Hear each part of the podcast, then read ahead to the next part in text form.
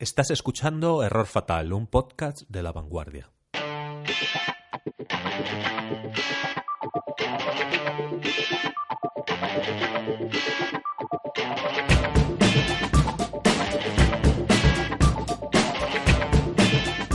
Hola a todos, esto es Error Fatal, un podcast sobre tecnología de la vanguardia. Somos Ramón Peco y Nacho García, estamos en nuestra quinta edición. Hola Ramón, ¿qué tal? Hola Nacho, pues muy bien, ya aquí pues con los oyentes eh, de nuevo y contigo, encantado de la vida. Vamos a empezar, ¿no? Con nuestras noticias cortas. Efectivamente, esta es nuestra sección de noticias breves.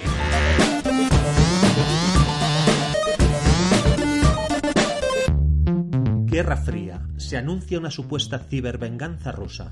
Pues sí, porque según publica The Telegraph, eh, los responsables del gobierno del Reino Unido esperan una venganza por parte de Rusia en forma de fake news y difusión de bulos en las redes al reciente ataque con misiles de Estados Unidos, Francia y Gran Bretaña contra Siria. Así lo ha confirmado el ministro de Exteriores Boris Johnson, que maneja información del Pentágono y esta información eh, parece ser que se habría detectado un incremento de la actividad pues de este tipo de, de mensajes, etcétera, por parte de Rusia. ¿Estarán poniéndose la venda antes de la herida? Google comparte imágenes escaneadas en 3D de espacios arquitectónicos de gran valor histórico. Sí, Google está colaborando con una asociación sin ánimo de lucro llamada CIAR para escanear y poner a disposición de todo el mundo imágenes tridimensionales de algunos lugares, bueno, pues de un, de un gran valor eh, artístico, histórico, etcétera.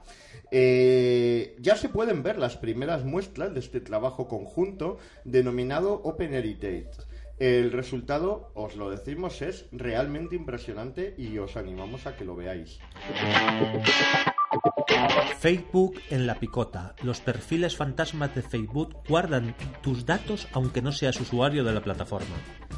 En su reciente comparecencia ante la Comisión del Congreso de Estados Unidos que investiga el escándalo del tráfico de datos de los usuarios, Mark Zuckerberg tuvo que reconocer ante preguntas de los congresistas que Facebook incluso recopila datos de personas que no han tenido perfil en Facebook. Esto es bastante llamativo porque al parecer el sistema que utilizan es que se rastrean los contactos de los usuarios eh, y los agrega a perfiles fantasmas para recomendar amistades. Así puede aparecer eh, de repente en Facebook tu teléfono, nombre y dirección. Más Rusia y más Guerra Fría. Rusia anuncia el bloqueo de Telegram en todo su territorio.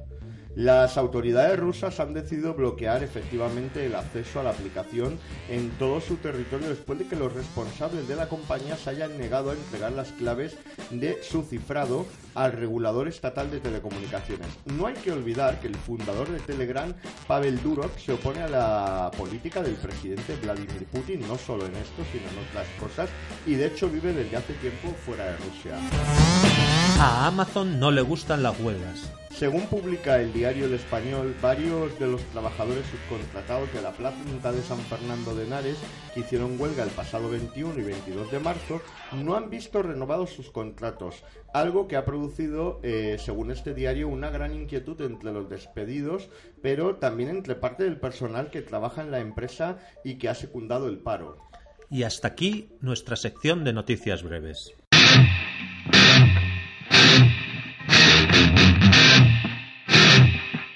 Seguimos en Error Fatal y vamos a desarrollar un par de temas que, eh, con más profundidad. Ramón, creo que tú nos vas a hablar del nuevo iPad, ¿puede ser? Sí, vamos a hablar de este último iPad, el iPad 2018. A ver, el nombre, eh, lo primero tenemos que aclarar de este iPad es iPad, sin más.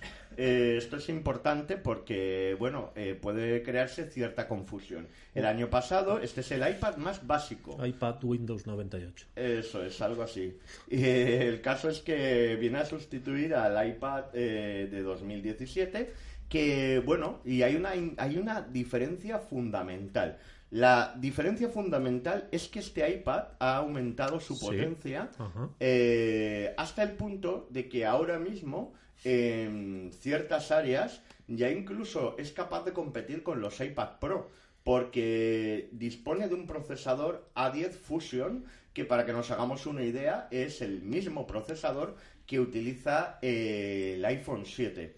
Por otra parte, eh, se ha hecho compatible su pantalla, que, que hasta ahora solamente era posible esto con los iPad Pro, con el Apple Pencil, el puntero de Apple. Y entonces estas dos cualidades, la compatibilidad con el Apple Pencil y el procesador de mayor potencia, de repente nos sitúan en un panorama radicalmente diferente con la gama iPad, porque nos encontramos con un producto que por 350 euros es su precio más básico, con 32 GB de almacenamiento y Wi-Fi, sin conexión 3G, pues tenemos un ordenador que para muchos incluso, y yo de hecho lo estoy probando desde hace unos cuantos días, eh, podría sustituir a muchos PC de gama básica. Buena noticia entonces. Buena noticia y el hecho de que hablemos de este iPad eh, no es solamente porque sea novedad, Y, es buen, que y buen precio. buen precio porque de hecho pone muy en aprietos a las tabletas con Android, pone también en aprietos a muchos PC de gama básica que ya sabemos que hay, hay funciones que lo mismo no se podrán realizar, ¿no? Eh, con este iPad porque sería un poco incómodo. Pero yo personalmente animo a mucha gente a que intente cambiar sus hábitos de trabajo y sustituir su PC por este iPad básico eh, si está trabajando con un PC básico, por supuesto, ¿no? Si estamos hablando de ordenadores de alta gama y todo eso, ya estaríamos hablando de cosas diferentes. Y además lo que veo es que sie- siempre da la sensación como que eh, Apple, sus la- la- lanzamientos siempre son como que hay una escalada de precios que cada vez hasta el infinito y más allá, cada vez más caro. Sí. Y, y no es del todo así, por lo que estás contando. También hay lanzamientos a, a precios más asequibles, ¿no? Sí, Nuevos lanzamientos, Hay, quiero hay una cosa interesante que hay que comentar de esto de la bajada de precio que ha llamado la atención, que baje en 50 euros el precio respecto al modelo del año pasado, que además era de potencia muy inferior.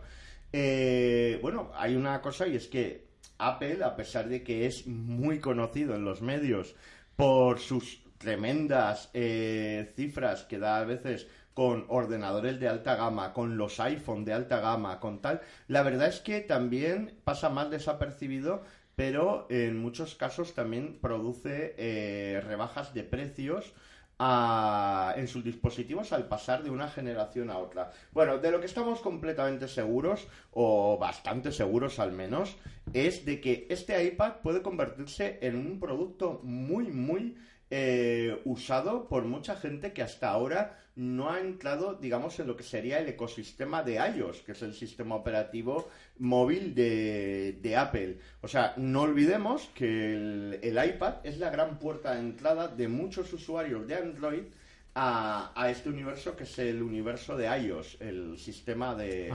de, de Apple.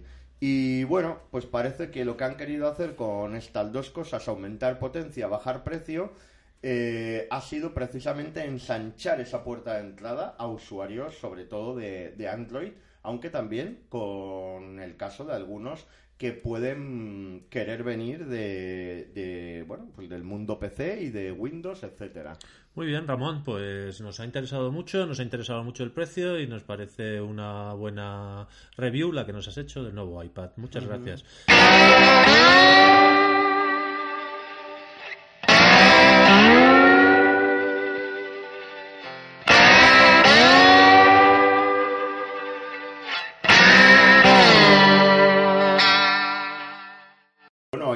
Tú, Nacho, nos vas a hablar de un tema que ya el titular eh, que hemos preparado en el guion ya me, me produce me produce mucha gracia. Australia no existe. Australia no existe, efectivamente. Esto lo recojo de un reportaje que hace James Ball de The Guardian y, y es un, un seguimiento de un meme, de una broma que se ha extendido eh, que, que- que dice que, que efectivamente que Australia no existe.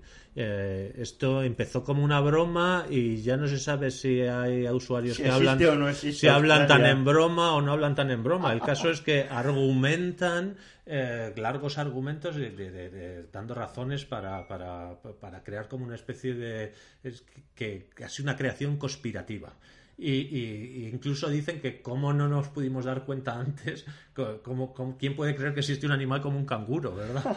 Qué bueno. Bueno, el caso es que este James Ball ha, dicho, eh, se ha puesto a rastrear esto de, los memes sobre zonas geográficas que no existen y se ha dado cuenta que es, que es, un, que es, un meme que va circulando por la red eh, y que se refiere a montones de regiones. Eh, por lo visto, el, siguiente después de Australia es Finlandia, que para muchos Tampoco existe Pues sí, para muchos es una región del norte que está entre Rusia y Suecia, que tuvo un papel importante en la Segunda Guerra Mundial, en fin, con su historia, pero para muchos eh, tampoco existe. Y el argumento que se usa en este caso es que se ha creado simplemente para eh, hacer una para, para, desproporcionar las cuotas de pescado entre Rusia y Japón. ¿eh? O sea, los argumentos, como ves, son muy sólidos. Ya, ya, ya, ya.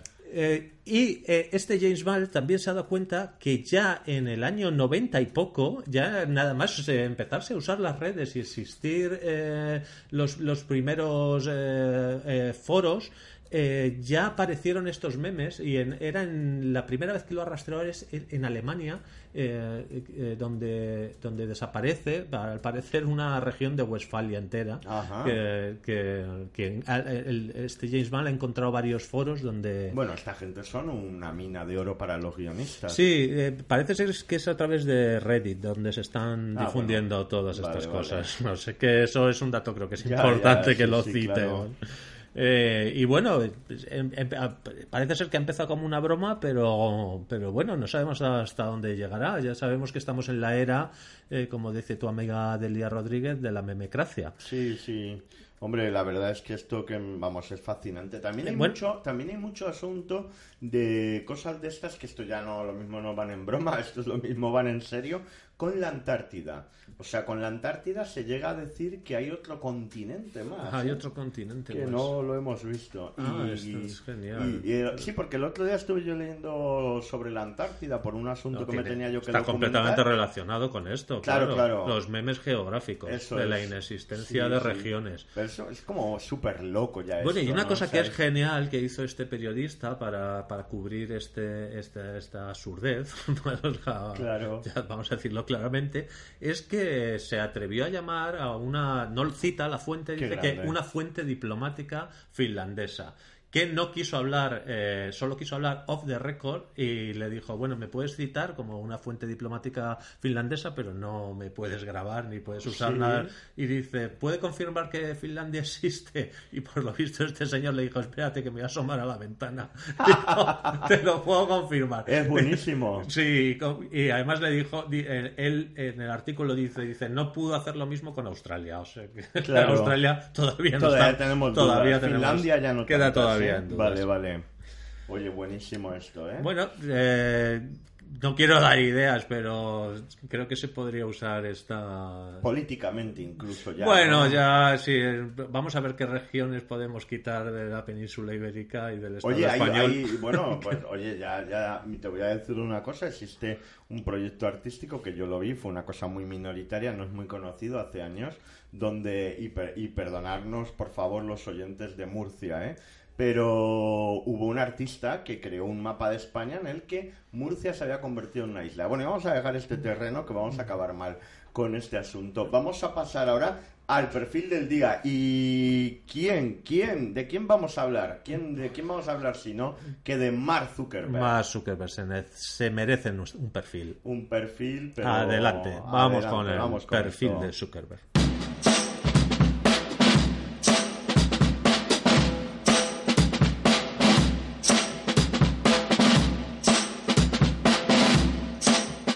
Bueno, Ramón, en el perfil del programa tenemos a Mark Zuckerberg, eh, que está completamente de actualidad y que como es un personaje tan conocido, eh, creo que en vez de hacer un perfil al uso, biográfico y lineal, eh, lo que has buscado es algunas cuestiones curiosas o menos conocidas, o aunque sea de una forma más, más caótica, pero que nos pueden dar datos interesantes del creador de Facebook, por si hubiese alguien muy despistado.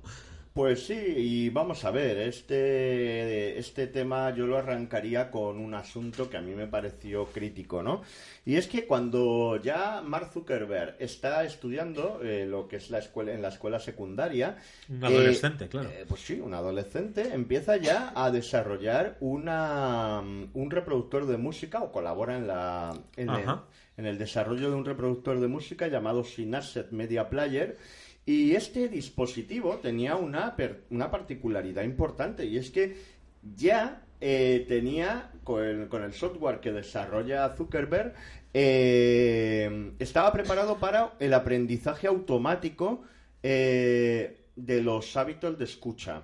¿Vale? De los usuarios. O sea, entonces hay una, digamos, como un interés muy, muy temprano por parte de Zuckerberg por, por los usuarios. Por conocer la información que los usuarios transmiten y tal. Claro, algo que es tan básico ahora, tan importante en Internet y tan polémico.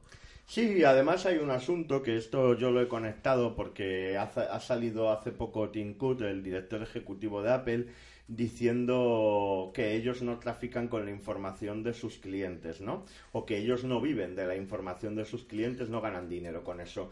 Y esto me ha llevado a pensar que este reproductor musical, que es uno de los primeros proyectos de Zuckerberg, en realidad, ¿cuál es el gran proyecto de reproductor musical de, esta época? Fue el iPod, de, de Apple, ¿no? Donde, bueno, pues digamos no se hacía esta cosa como intenta hacer Zuckerberg, ya de saber los hábitos de musical, el del usuario y tal. Que puede parecer una cosa anecdótica, pero ya demuestra que hay un interés por conocer datos. Es cierto que, es un, un antecedente, ¿no? De... Claro. Muy bien.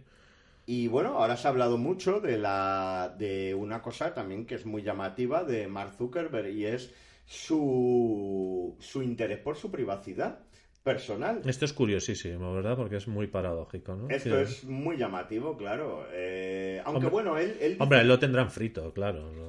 Porque yo vi, creo que era el Daily Mail, ¿no? Que publicó hasta unas fotos en las que aparecía recogiendo las cacas de su perro, ¿no? Eso es. Entonces, bueno, tremendo, bueno, esto tiene una historia, porque era un paparazzi que estaba, pues, ganándose ahí un poco a ver la vida, a ver qué pillaba, ¿no? De, de, de Zuckerberg allí en Silicon Valley y entonces pues le capta le capta en ese momento y los guardaespaldas de en ese momento íntimo. Sí ese momento muy muy íntimo. Se lo llevan se lo llevan a una sala privada y le dicen que Mark Zuckerberg, o esto es lo que cuenta este fotógrafo, es muy celoso de su privacidad y que no les ha gustado nada que le esté haciendo fotos y tal. Bueno, eh, ya también sabemos que durante la comparecencia eh, se le preguntó ¿no? si tenía reparos en decir en qué hotel se había alojado o si se tenía reparos en decir los últimos mensajes. Los congresistas, los senadores tratando de ponerle un poco en apuros, ¿no? Eso es. Y bueno, pues es verdad que eso puede ser más anecdótico, pero es llamativo que este, este señor, ¿no? Zuckerberg, pues sea tan. Bueno, lo, que, lo, que se ha, lo que se ha dicho mucho es sobre las, las preguntas de los senadores es que no sabían nada de cómo funciona Internet y, que, y que eran unas preguntas un poco mal dirigidas, ¿no? Bueno, lo que pasa es que también hay gente que lo ha defendido porque decían que en el fondo era llegar al fondo del asunto, valga la redundancia. Ya, ya. Pero bueno, eh, y luego hay algún dato más también que es interesante y es que cuando, cuando crea Facebook, eh, que es en su paso por la Universidad de Harvard, pues... El momento que recoge la película, ¿verdad? La, red se titulaba. Eh, la red social. La red social y era Justin Timberlake el que hacía de... Sí, sí, esa es la, la etapa, digamos, que recoge esta película biográfica y que además no está nada mal la película. Y bueno, pues lo que hace en esta etapa universitaria es crear Facebook y es interesante porque el comienzo de Facebook, que es conectar campus, empieza en el suyo, pero luego empieza a conectar más campus universitarios por el país. Al principio no cualquiera podía crearse una cuenta, era solo para universitarios. para universitarios. Que desde luego lo usaban bastante para ligar. ¿eh? Claro, sí, esa daba la impresión en, el, en la película. Creo recordar hace muchos años que la vi que la motivación así era un poco el ligoteo, ¿no? También por las edades ¿no? que tienen estos los claro, cuando están. a ver, estás ahí pues en campus de estos con estudiantes conectándolos y tal, pues a ver que la gente le interesa, ¿no? El tema de, de ligar. Bueno, pero lo curioso es que la propagación de Facebook fue muy similar a la propagación de Internet, porque Internet también empezó eh, conectando campus de Estados Unidos. hay un paralelismo, ¿verdad? Ahí hay un paralelismo que, bueno, me ha parecido por lo menos curioso, ¿no? Y bueno, estas son así algunas, algunas pinceladas. Hay una cosa que tú comentabas antes eh, sobre un poco la imagen ¿no? que proyectan los ah, bueno, sí, yo te he dicho fuera de micrófono que me da un poco la impresión eh, de que los medios suelen proyectar sobre estos personajes como Bill Gates o Mark Zuckerberg, estos mil millonarios, un poco esta mistificación de que son un poco los genios locos y se incide mucho en las extravagancias, ¿no? Como ahora esta noticia que ha aparecido que, que, tenía una cartera, un cojín debajo de, eh, la silla para parecer más alto, se ha hablado mucho de esto de las camisetas que usa, que siempre usa la misma ropa, que no usa ropa, eh, en fin, me, da la impresión de que se incide un poco, eh, que, resulta un poco más espectacular o lo que sea, la imagen del genio loco. Es un poco como se hacía con Stein, ¿no? Que la foto siempre que se muestra es en la que sale sacando la lengua y con los pelos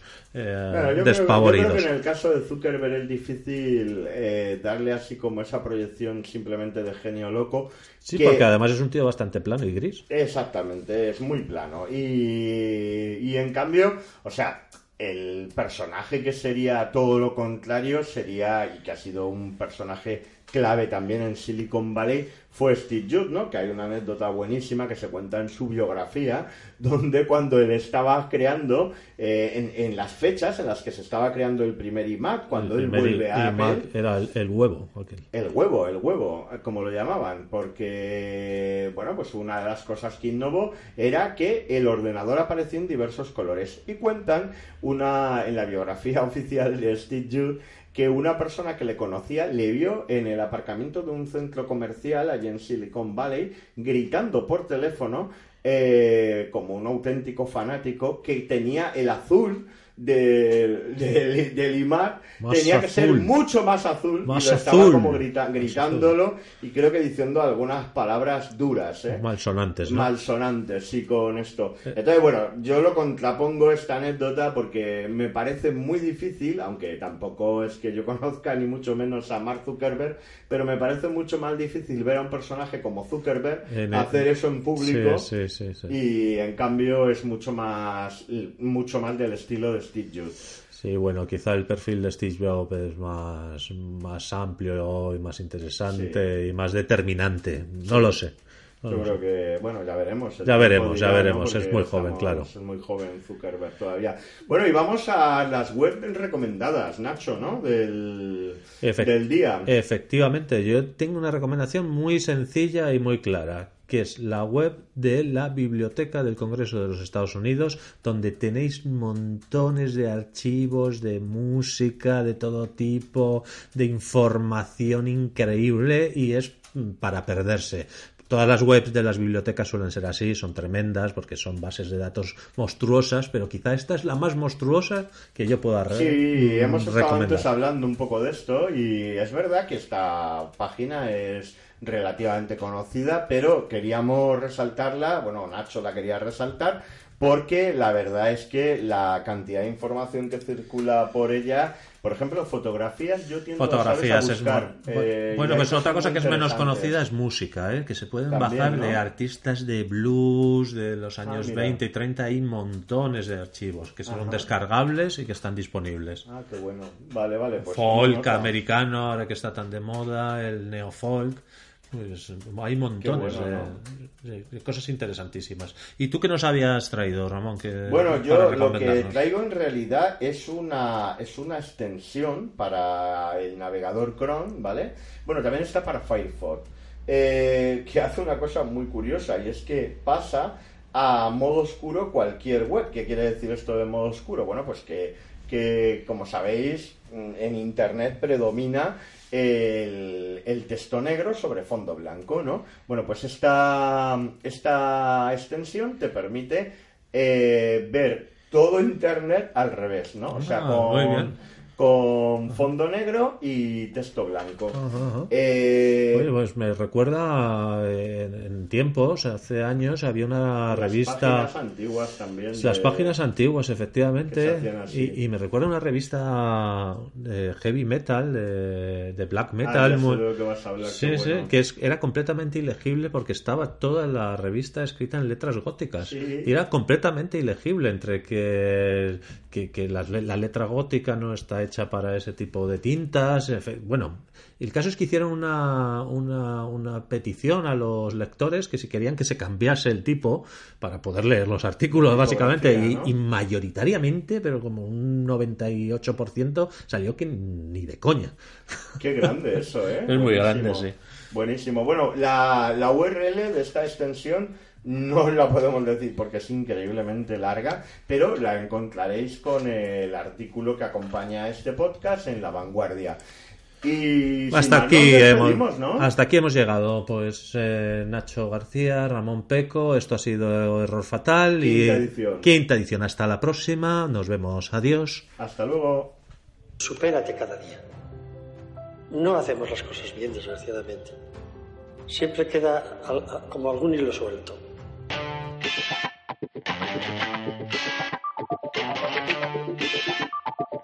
you.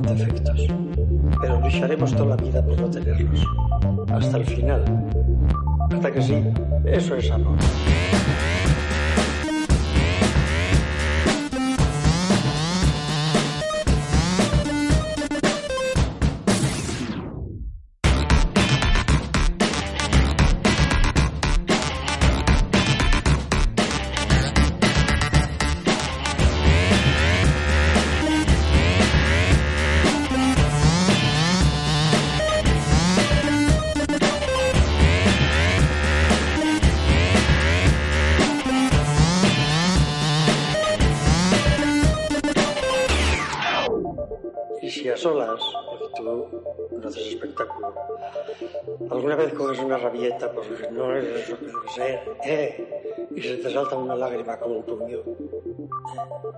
Acuérdate de aquellos versos que me parecen bastante malos, pero...